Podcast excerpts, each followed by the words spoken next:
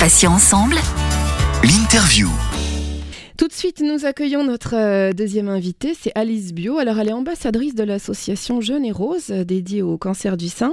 Alice, merci beaucoup d'être avec nous. Merci de m'avoir euh, invitée. Avec un immense plaisir. Valérie, bien évidemment, est avec moi pour co-animer. Valérie, toujours présente, fidèle au poste toujours là, fidèle au poste, avec beaucoup de plaisir. Alors Alice, donc je le disais il y a quelques secondes, vous êtes ambassadrice pour l'association Jeune et Rose et vous êtes en rémission d'un cancer du sein, mais actuellement euh, toujours sous traitement. Euh, vous venez nous apporter donc votre témoignage et nous raconter un petit peu votre histoire. Alors la première question, euh, une question rituelle, j'ai envie de dire, est-ce que vous pouvez nous parler un petit peu de votre, de votre parcours de, de patiente? Oui, alors je, je commence souvent en disant que mon parcours est assez long. Donc j'essaye de faire très très rapidement parce que c'est une grande histoire. Et c'est une grande histoire familiale en fait à la base. Parce que dans ma, dans ma famille, il y a la mutation génétique BRCA1.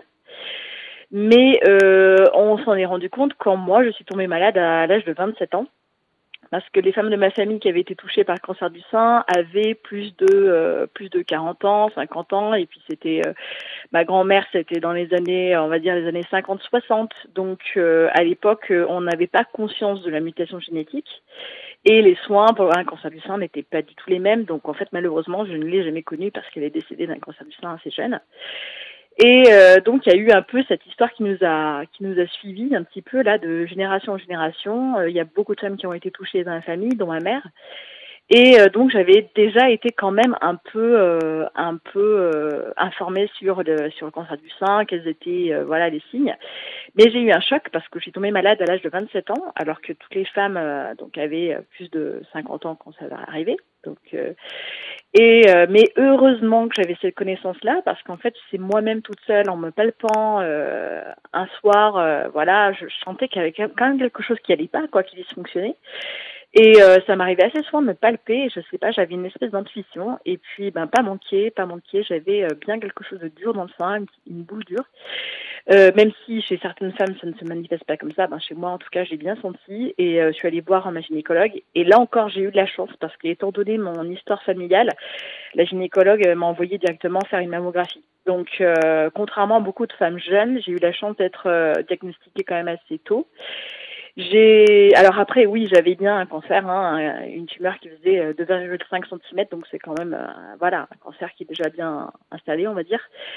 Et euh, à partir de là, ben, étant donné mon âge, j'ai eu des traitements quand même relativement, enfin assez lourds par rapport au, au cas de figure que j'avais.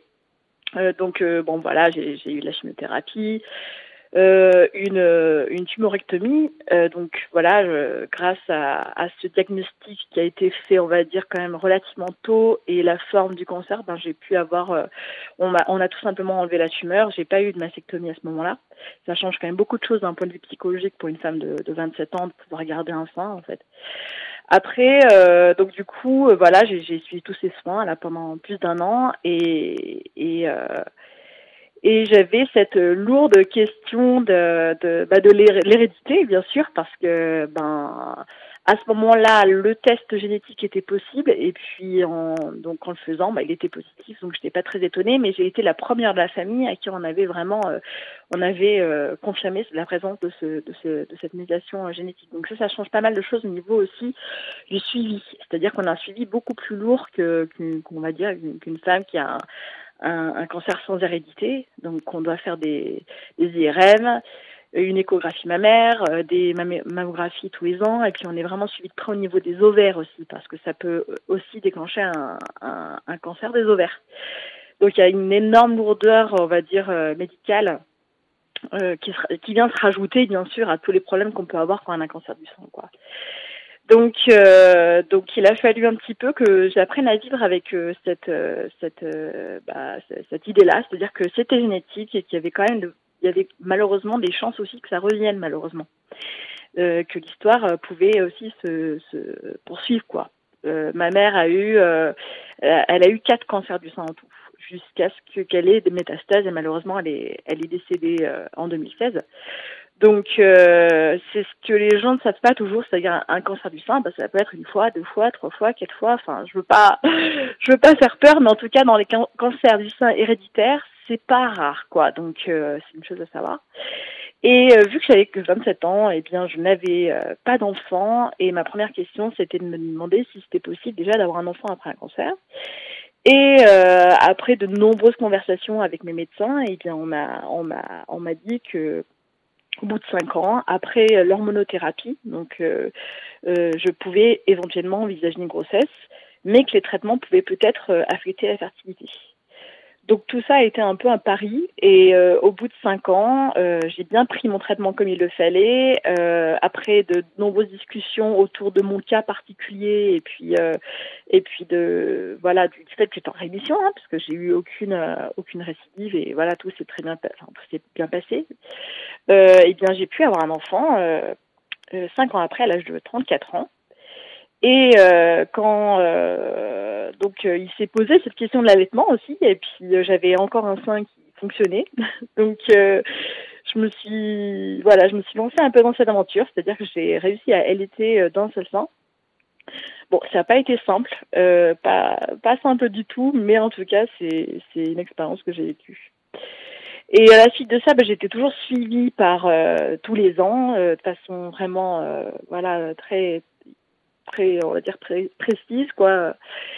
Et, euh, et euh, au bout de deux ans, on a commencé à voir quelque chose euh, à l'IRM. Bon, on savait pas trop ce que c'était. Bon, ils n'étaient pas plus inquiets que ça, mais mais bon, il a fallu que je fasse des IRM assez rapprochés quand même pour vérifier. Et puis un an après, ben, au moment du décès de ma mère, ben, j'ai appris que j'avais un cancer dans l'autre sein.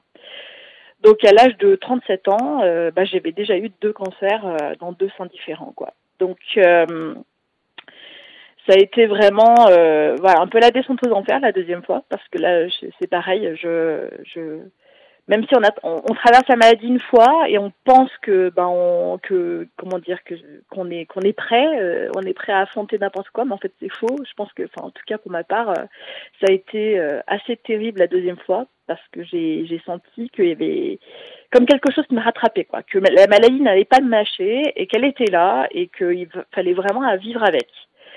Et, euh, j'ai pris une décision euh, assez radicale, c'est-à-dire que j'ai accepté une, euh, une mastectomie, une double mastectomie, c'est-à-dire enlever les deux seins, pour ensuite les reconstruire, les deux, pour être protégés en fait. C'est-à-dire que cette opération permet de, de, euh, de, réduire le taux de récidive de 80%. Donc c'était euh, la solution thérapeutique de protection. Et Alice, si je peux me permettre, comme euh, Angelina Jolie, qui a fait la même chose, puisqu'elle était aussi porteuse du gène. Voilà, donc c'est la question que j'allais vous poser, moi. Pourquoi n'avoir pas envisagé cette éventualité qui, qui elle, a priori, l'a sauvée? Donc ça a été bénéfique pour vous, du coup, cette, cette opération? Exactement. en fait, ce qui était compliqué dans cette décision-là, c'est que ces opérations-là, ces doubles mastectomies, c'était c'était quand même très, très, très discuté. Alors aux États-Unis, c'était la mode. Euh, Angelina Jolie en avait parlé, mais c'était dans un cas de figure assez particulier. C'est-à-dire que elle, euh, elle avait certainement les moyens de se payer des plus grands chirurgiens esthétiques pour avoir peut-être une belle poitrine. Et donc du coup, euh, oui, c'était pour des raisons médicales, mais il y avait quand même beaucoup de choses dont elle n'avait pas parlé dans son témoignage.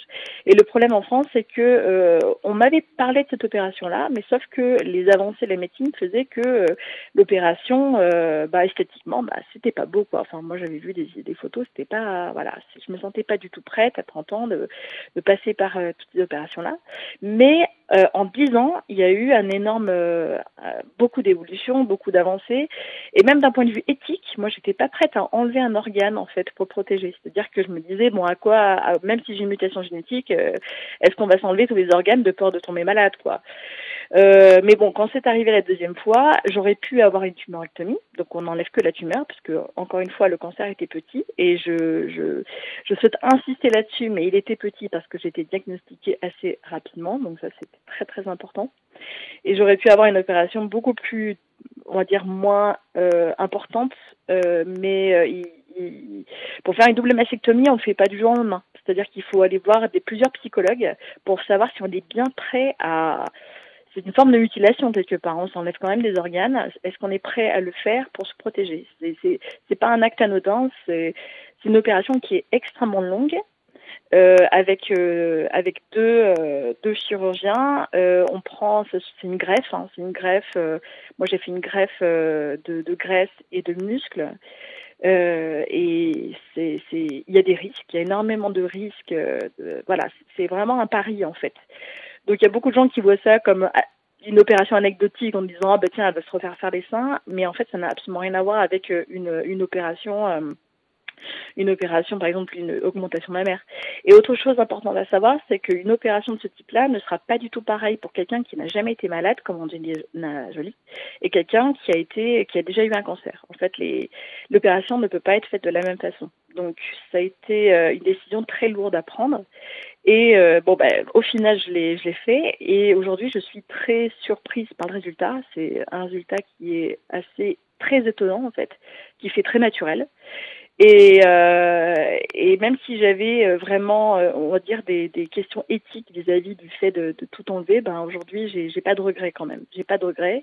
Simplement, ce que je sais, c'est que j'ai eu beaucoup de chance moi dans mon parcours, et, je connais des femmes qui ont fait les mêmes opérations et qui en ont bien bavé. Donc, c'est quand même des décisions très lourdes de conséquences.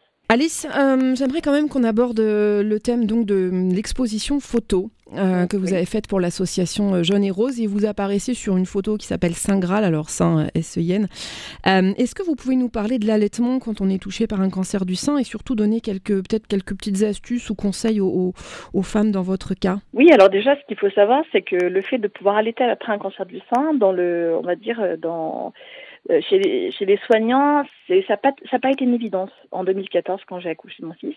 C'est-à-dire que le personnel médical n'avait pas été confronté à ce cas de figure. C'était quelque chose de très rare qu'une jeune femme euh, et un enfant après un cancer et en plus allaiter. C'était un cas de figure très rare et il n'avait pas pour possibilité de répondre vraiment à mes questions. Donc euh, personne n'a pu vraiment me dire si c'était possible ou pas et, euh, et même la conseillère en allaitement trouvait que c'était très compliqué. Surtout qu'on va dire que mon, euh, mon souci de cancer, c'est euh, il y a eu aussi des problèmes de, de la prématurité de mon fils. Donc c'était un petit prématuré. Et donc il y avait deux difficultés qui venaient s'ajouter. Mais euh, j'ai demandé avis à mon oncologue qui m'a dit que euh, un sein qui n'avait pas été irradié par la radiothérapie pouvait effectivement euh, voilà produire du lait qu'on pouvait allaiter et euh, et c'était comme par exemple une femme qui avait des jumeaux. C'est-à-dire voilà que c'était possible quoi. Sauf que moi ça donc j'ai pas pu allaiter à 100% j'ai dû allaiter en mixte. Et c'était un pari dans la mesure où il fallait que mon fils accepte les biberons et le sein mais en fait ça a marché étonnamment, ça a marché. Il a bien voulu accepter les deux, donc on pouvait, euh, on pouvait un peu, euh, voilà, euh, faire les deux pendant trois mois. Valérie, une dernière question à poser à notre invitée Alice. Oui, avec plaisir. Alice, donc vous êtes ambassadrice chez Jeune et Euh, vous faites quoi exactement dans cette euh, jolie association? Alors, j'ai contacté Mélanie et Christelle qui ont fondé l'association il y a bientôt trois ans euh, parce que avec le parcours que j'avais eu, j'ai cherché beaucoup de soutien auprès des associations et d'ailleurs il y en a beaucoup qui sont qui sont exceptionnelles. Mais en revanche, la question du jeune âge dans le cancer du sein est très très très peu abordée. Il n'y avait aucune association qui existait, donc pour moi c'est une évidence de les contacter. Et donc depuis, on essaye de montrer euh, donc, euh, on essaie de montrer que les problématiques des jeunes femmes, alors on a les mêmes problèmes que toutes les femmes qui ont un cancer du sein, mais pas les mêmes problématiques. Ce qui s'ajoute, c'est les problèmes pour de fertilité, les problèmes pour allaiter un enfant, les soucis pour accéder à la propriété. Pour devenir propriétaire, c'est quasiment impossible quand on a un cancer du sein jeune. Il y a aussi des questions sur le retour au travail après un cancer du sein. Il y a beaucoup de questions qui se posent à un âge, on va dire, à la trentaine, qui ne se posera pas forcément plus tard, si on a un cancer du sein plus tard. Donc on essaye de, faire comprendre cela donc au grand public et aux professionnels de santé. Et on essaye surtout, le plus important, c'est de parler du diagnostic, et non pas à partir de l'âge de 50 ans, mais euh, même beaucoup plus jeune. C'est-à-dire qu'on on essaye de, de faire comprendre aux femmes de 20 ans qu'elles doivent se surveiller toute leur vie. Un très bon conseil et ce sera effectivement le, mot de la fin. Alice Bio, bah, merci pour euh, ce très beau témoignage, très émouvant. De rien, merci. Euh, je rappelle que vous êtes donc ambassadrice pour l'association Jeune et Rose, donc dédiée au cancer du sein, et vous-même touchée par la maladie. Euh, merci également à Valérie pour être à mes côtés et rester avec moi sur Patient Ensemble. Merci Céline. C'est ainsi que s'achève Matin Soleil. À la suite des programmes, vous connaissez tout ça par cœur, même mieux que moi peut-être. À 11h30, vous avez rendez-vous avec, pour vous avez un message, l'occasion de laisser un petit mot de soutien, un message d'amour une information intéressante, que sais-je, sur notre répondeur au 01 86 86 86 36 ou sur mon message patient au pluriel-ensemble.fr. Surtout, vous restez avec nous cet après-midi à 17h. Dans Parenthèse, nous recevrons avec Valérie Anne-Sophie Tuzinski. Alors, elle est fondatrice de Cancer at Work et elle viendra nous expliquer comment concilier cancer et activité professionnelle. Excellente journée sur Patient Ensemble. Tout de suite, c'est le retour de la musique. Ensemble. Matin Soleil.